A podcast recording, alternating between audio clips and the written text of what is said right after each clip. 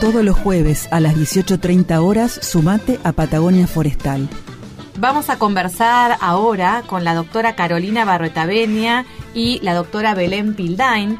Ellas son investigadoras del CONICET, son integrantes del área de protección forestal del CIEFAP y tienen un montón de cosas para contarnos sobre los hongos, sobre este mundo de los hongos y en particular sobre los hongos comestibles. ¿Cómo están? Hola Carla, hola Héctor. ¿Cómo andan? Bien, muy bien. Con muchas ganas de escuchar a Carolina, la tenemos todas las semanas. Siempre nos cuenta sobre, bueno, las cocina conciencia, justamente. Sí, la gente escucha la palabra Carolina y ya le da apetito. Exacto. Bueno, y hoy vamos a hablar sobre Patagonia Fungi, senderos y sabores. Se define como una plataforma de investigación, desarrollo e innovación. Pero, ¿qué significa esto? ¿Pueden ampliarnos un poco de cómo surge, de qué se trata? Bueno, Patagonia Fungi surge a partir de mm, la convocatoria de proyectos estratégicos del CIEFAP en 2015-2016. El centro de investigación comienza con este tipo de, vinculación, con el desarrollo, con, con la región patagónica, con la transferencia de conocimiento y se presenta la oportunidad de postular proyectos. Y nosotros somos un, área de investigación que venimos trabajando con los hongos ya desde hace más de 20 años, no nosotras porque somos más jóvenes, pero sí el, área tiene ya una, gran trayectoria en referente al estudio de estos organismos.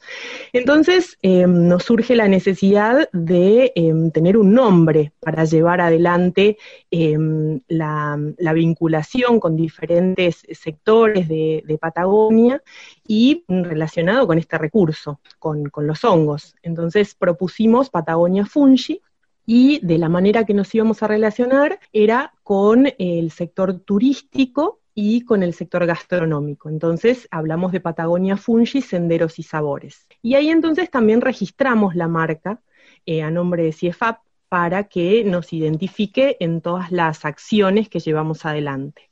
Ustedes hablan de senderos y sabores, ¿no? Y surgen los términos micoturismo, micogastronomía y producción de hongos comestibles. ¿Cuál es la propuesta justamente eh, para el turismo, la gastronomía y, para el sector productivo? Sí, eso tiene, tiene que ver con los usos y con las aplicaciones y con el cuál es el mercado que vislumbra para estos productos. Los hongos silvestres eh, son acá algunas especies, ¿no? Un grupo bastante restringido igualmente de especies, se colectan históricamente para consumo personal pero siendo que Patagonia tiene, mm, tiene esta impronta turística, tiene, no en este momento particular, pero bueno, en general es una zona con mucho nombre, ¿no? Para el turismo tanto nacional como internacional. Entonces, tanto la, propuesta eh, del micoturismo, que es una variedad de lo que es el ecoturismo, ¿no? Es este turismo que aprovecha la naturaleza como atractivo para, para interpretar, para conocer, para entender, para saber quiénes habitan, ¿no? Estos ecosistemas por un lado, y después la, oferta gastronómica que ya viene tomando los elementos que ofrece cada lugar para, para generar una cocina con identidad, ¿no? Única, con ofertas particulares que se puedan este, conocer y aprovechar en, en, cada lugar particular donde uno viaja. Hay muchos viajeros que buscan eso. Entonces, los hongos, que bueno, que tienen una variedad muy grande en nuestros bosques y también en nuestras praderas y en nuestras plantaciones, ofrecen ahí un, un recurso muy diverso que se puede aprovechar en gastronomía de manera eh, muy interesante, incluso hasta desarrollando postres que hemos, hemos sorprendido con los chefs que han participado en las actividades que hemos realizado con ellos, en los laboratorios de sabores, han incorporado muchas especies en postres, ¿no? Porque hay muchas que tienen aromas y sabores eh, dulces o frutados, entonces, bueno, eso abre, digamos, una posibilidad para insertar este producto en esta propuesta, en esta actividad, y entonces generar una, actividad económica a partir de los hongos. Claro, a mí se me viene algo a la cabeza y es que van contramano ustedes, porque en esta época donde cada vez son menos las variedades de alimentos porque todo se tiende a estandarizar y en la verdulería prácticamente no encontrás más que tomate, papa y cebolla, eh, ustedes están tratando de introducir algo que la gente no está acostumbrada a comer, como son los hongos, así que calculo que es un desafío bastante importante lograr que todo lo que ustedes quieren hacer más común en los restaurantes y en la dieta de la gente pueda llegar a, concretarse. Sí, eso es eso que vos mencionás es cierto. Em, venimos de, esa historia, ¿no? De, comer pocas cosas y, muy procesadas. También es verdad que mundialmente y por una cuestión de salud se ve mm. que, que, que, eso no es sano, ¿no? Que eso no que eso no suma a la, a la mm, a la buena nutrición de las personas y hay toda una tendencia también en diversificar y en volver a consumir alimentos frescos, alimentos sin procesar, sin conservantes, y nosotros entramos, digamos, con los hongos en esa lógica. También es cierto, y, en relación a lo que decís, que nuestro pueblo no es muy micófilo, ¿no? Como pasa, por ejemplo, no sé, con los italianos o con otros pueblos europeos, sobre todo, que tienen, y lo, bueno, o México, ¿no? Que tienen incorporado el, el consumo de los hongos en su cocina tradicional y en su dieta fuertemente. Nosotros, por el contrario, no, no, no tenemos esa tradición, pero bueno, sí de la mano de esta nueva apertura ¿no? a, incorporar eh, alimentos más sanos. Los hongos tienen muchas propiedades, son alimentos nutracéuticos, alimentos funcionales, muchos tienen propiedades medicinales, entonces también su consumo son, por ejemplo, anti-hipercolesterolémicos, eh, controlan este, azúcar en sangre, son inmunoreguladores, tienen propiedades antioxidantes, entonces todo eso suma a que sean, aparte de que nutricionalmente son muy interesantes porque están en, medio, digamos, entre lo que son las carnes animales y las vegetales, tienen aminoácidos que son importantes para la, para la nutrición humana en, en cantidades y en calidad mejor que los vegetales, entonces, y no tienen grasa, Caro, discúlpame que sí, que te interrumpa. Vos decís todo esto, está muy bueno y es verdad y son muy sanos, pero a mí sinceramente te digo que me parece que eso no, no justifica que la gente lo vaya a incorporar. Sí me parece que por el lado de la moda es más posible que la cosa se imponga, porque viste cómo somos nosotros, estamos simplificando todo lo que es eh, comida, pero lo que está de moda la gente lo consume, sea como sea. Y yo creo que el, el hecho de las comidas sofisticadas y de que en la Patagonia eh, la gente viene a consumir cosas propias nuestras, como el cordero, etcétera, eh, yo creo que eso puede ser una, una entrada, el hecho de que sea, que se ponga de moda y que sea sofisticado y que sea cool comer hongos. Me parece que por ese lado vamos a tener más chances que, que por el lado de lo sano. Sí, bueno, yo no estoy tan, tan de acuerdo. Me parece que, que hay una búsqueda actualmente en mejorar la calidad, en, muchas personas, en mejorar la calidad de, la dieta. Así que me parece que puede ser, digamos, el imponerlos o el proponer como, por proponerlos como novedad pueda sumar, pero creo que hay una, hay una búsqueda y mucha, bueno, mucha gente que deja de comer carne, no ya sea por cuestiones eh, de salud, porque está, está contraindicada el consumo de carne para distintas patologías coronarias, con colesterol y etcétera, y después es también por, por, las opciones vegetarianas, veganas que van tomando este, mucha fuerza, ¿no? En, en, muchos sitios. Sí, y me gustaría agregar también que en el caso, por ejemplo, de la morilla, es uno de los principales productos que se recolecta y se exporta con un valor muy, muy superior al de la carne. Nosotros no lo consumimos, pero ese producto se exporta y se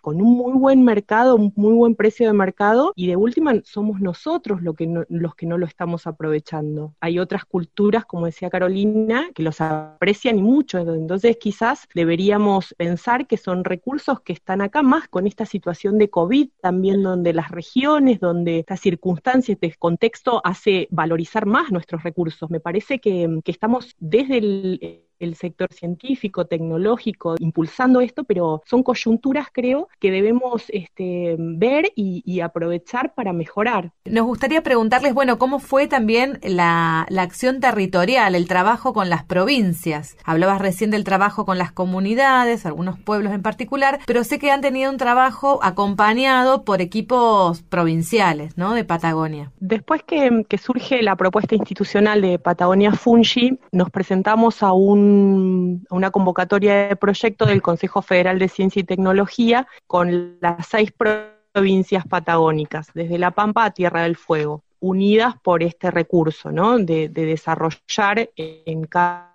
una de las provincias capacidades para potenciar el uso y el buen uso de los hongos. ¿Cómo se visualizan ustedes en este rol un poco más robusto, podemos decir, un poco diferente ¿no? a lo que uno tiene en mente eh, como un científico.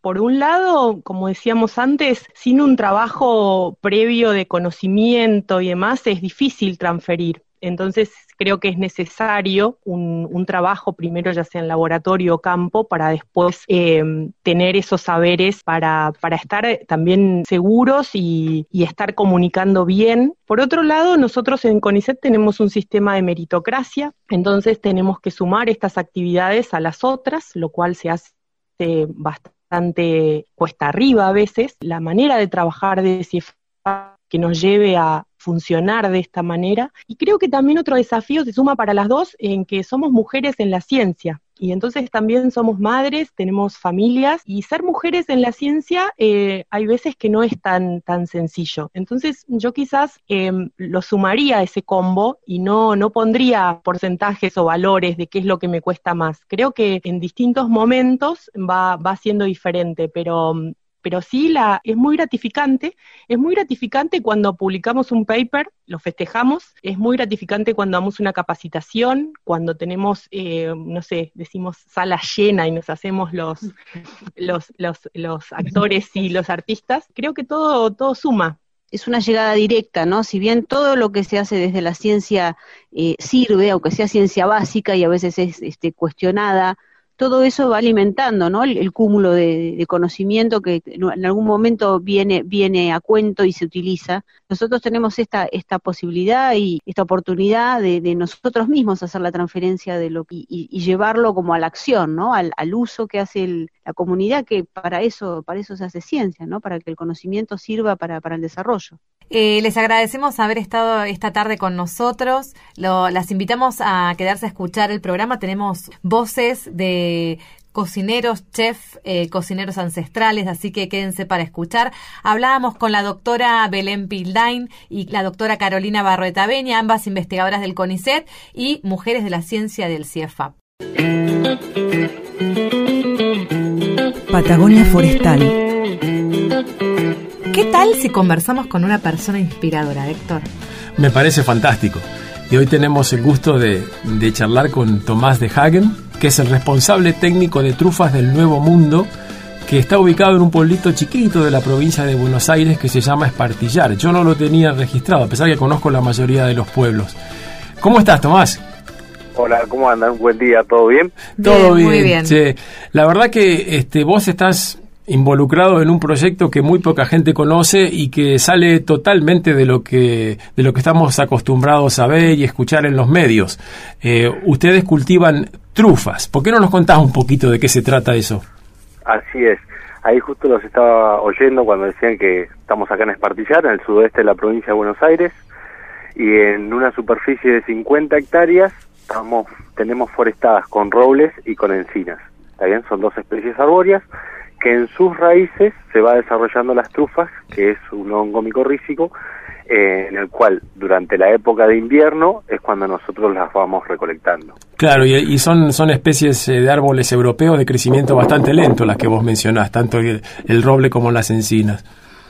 Claro, exactamente. Es el, el Carcus robur, digamos que es el roble europeo, y las encinas el Carcus ilex, digamos, originarios, inclusive también el hongo, digamos, Tubermelanosporum, que es la trufa negra, es originaria de Europa también. Lo que nosotros hicimos es buscar las mismas condiciones en las cuales se desarrolla naturalmente este hongo en Europa, ya sea en España, en Francia o en Italia. Eh, hicimos un mapeo acá de la Argentina y en la región acá de Espartillar hay ciertas condiciones climáticas y de suelo que nos nos permitirían, digamos, eh, realizar este tipo de producción. Eh, ¿Cerca de qué, de otras ciudades está Espartillar para ubicarnos? Espartillar está sobre la Ruta Nacional 33, en el kilómetro 164, entre Pigüé y Guaminí. Ah, perfecto. Ahí ya. Cerca de Sierra de la Ventana, capaz. Sí, sí, sí, sí, sí, no, me, ubico, perfectamente. he andado por esa ruta. Bien.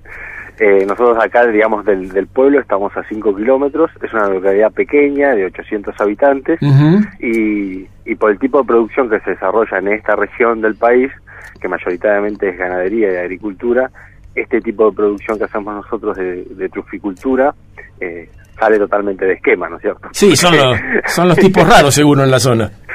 Sí, la verdad que sí. Y andan con perros para buscar a las trufas, además. Además, sí. Pero, a, ver, sí, pero para, para ir por orden por ahí, contanos eh, cómo, son, cómo son las trufas, porque no es un hongo común para nada. ¿Hola? Sí, ¿nos escuchás? ¿Hola? Eh, ahí se cortó un poco, ahora sí. Ah, te, decía que por ahí antes de entrar en el tema del, del, de los perritos, eh, que nos cuentes cómo es la trufa, porque es un hongo que sale totalmente de lo común y la mayoría de la gente no lo conoce. Claro, exactamente. Bueno, la trufa es un hongo que se desarrolla debajo del suelo, ¿está bien? Eh, a la hora de, de uno de, poder agarrar una trufa y verla, nos encontramos que la parte de afuera, como para que la gente me pueda interpretar, sería como si fuese la cáscara, es rugosa y firme, y la parte de adentro, o sea, su corazón, que se denomina gleba, es negra con venas blancas, ¿está bien?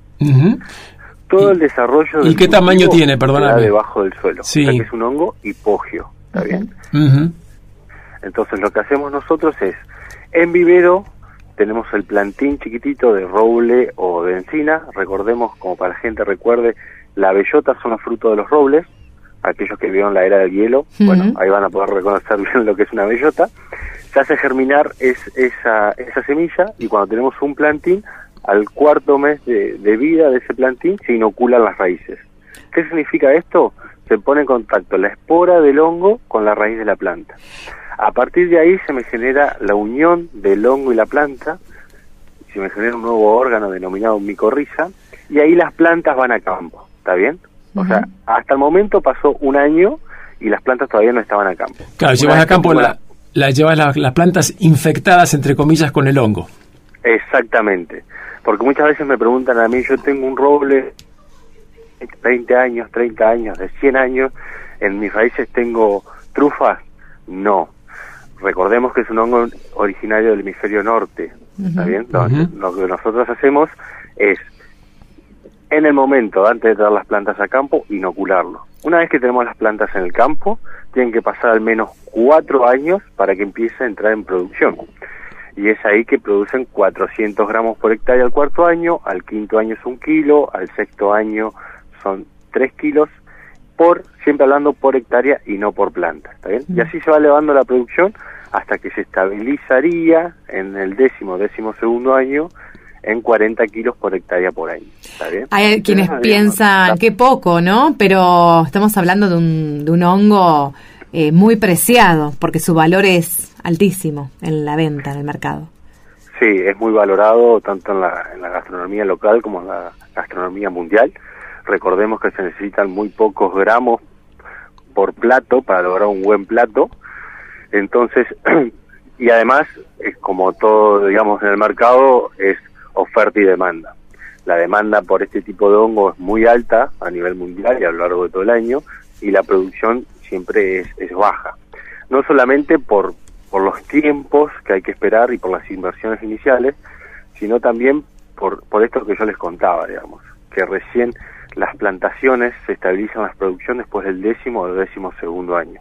En la Argentina la truficultura es muy joven, o sea, este tipo de prácticas es muy joven. Como máximo lleva 10 años totales, ¿está bien? Entonces todavía no hay truferas acá en el país que hayan llegado a esos niveles de producción máximo.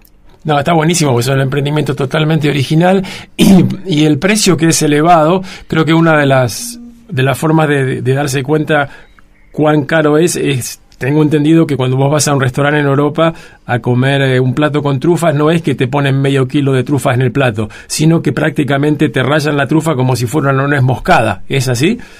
Claro, exactamente. Se utilizan de 3 a 5 gramos de trufa por plato final, digamos. Y lo que muchos hacen, o muchos chefs o restaurantes hacen, es preparan su plato y muchas veces le ponen algún tipo de, producto que ya estaba trufado, como puede ser una manteca trufada o un aceite o lo que fuere, y en el momento que te llevan el plato a la mesa, en la mesa te rayan o te laminan la trufa antes de, consumir el plato final.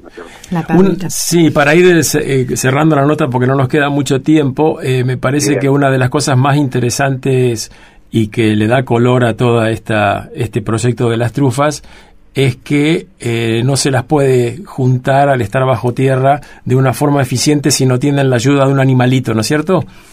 Claro, nosotros todos los días en época de campaña, que es junio, julio y agosto, recorremos la plantación, nosotros las 50 hectáreas no se recorren en un día, sino se recorren una vez por semana, porque el hongo va madurando en diferentes etapas por un, por un lado, y por el otro necesitamos perros que nos ayuden a encontrarlas. Nosotros en este momento tenemos 11 perros adiestrados, 5 que ya son cazadores y 6 que se están sumando de cara al año que viene. De hecho hay una persona que se llama Germán, que es el adiestrador, que está con ellos a lo largo de todo el año. Y en época de campaña es cuando salimos a cazar las trufas, se llama, porque, digamos, sin el olfato de los perros no, no las podríamos encontrar.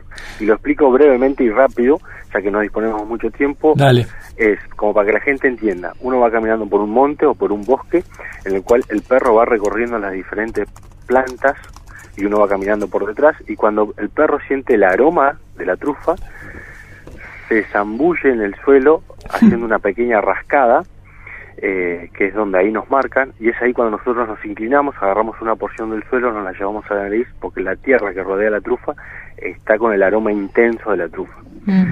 Y es ahí que suavemente vamos con un machete, que es como una pala de jardinería un poco más rústica, escarbando suavemente hasta que damos con la trufa. Porque nosotros no sabemos ni a qué profundidad está, ni con la cantidad de trufas que nos vamos a encontrar, ni con el tamaño de la trufa. Porque no vemos nunca qué es lo que pasa en el proceso de desarrollo del cultivo. Claro. ¿Está bien? Súper interesante. Yo me eh, imagino que esos perritos deben tener un seguro de vida más alto que el mío. Pero bueno, la realidad también que es muy apasionante ver eh, cómo es la, lógica o la búsqueda de las trufas. Eh, es lo más divertido de este sistema productivo y es por eso que nosotros también este año íbamos a lanzar lo que es el tema del trufiturismo, que es el turismo asociado a, la truficultura. Eh, pero bueno, por cuestiones obvias del, del COVID eh, no lo pudimos llevar a cabo. Se postergará un año También me gustaría remarcar, sí, se va a postergar un año más, esperemos que sea realmente un año más. Sí. Eh, pero pero bueno no no dejamos de, de, ir avanzando también en esa en esa pata digamos de que tiene la empresa como asociado también a la producción a lo que es el turismo pero también me gustaría remarcar el trabajo que venimos haciendo en conjunto con la gente del CIEFAP, ya sea con Carolina Barrotogueña como con Belén Peldain. Nuestra interacción comenzó hace tres o cuatro años con la gente del CIEFAP, eh, particularmente con Carolina Barretoveño y con Belén Peldain, eh, en donde vamos trabajando diferentes líneas de investigación o técnicas específicas para el desarrollo de este cultivo como así también en jornadas. El año pasado en Esquel, en, septiembre, se realizaron las primeras jornadas nacionales de truficultura. Eh, si bien se nombraron de Patagonia, las primeras jornadas de, de truficultura de Patagonia fueron las primeras jornadas del país. Y la realidad que es un tipo de producción que si bien es incipiente en el país, eh, lentamente va sumando diferentes adeptos como que quieren incursionar en este sistema de producción y yo creo que el CEFAP eh, tiene la capacidad como para ir haciendo diferentes eh, testeos, ya sea de, suelo o de análisis de micorrizas y demás, que van a ayudar a que este tipo de producción eh, sea exitosa. Sobre todo en Patagonia, que tiene diferentes áreas en el cual se puede desarrollar muy bien este tipo de cultivo. Buenísimo, Tomás. Eh, realmente me encantó cómo usaste el prefijo, así que te voy a agradecer muchísimo que nos diste este trufi reportaje y realmente les deseo un muy trufi éxito con, con el proyecto. Vale, muchísimas gracias. Gracias por... cualquier otro día. Seguimos conversando. Muchas gracias. Dale, beso grande. Chao, chao.